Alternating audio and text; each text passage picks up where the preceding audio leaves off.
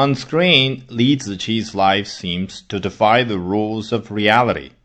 The Chinese internet celebrity is famous for her videos in which she performs the work of a farmer with the grace of a fairy.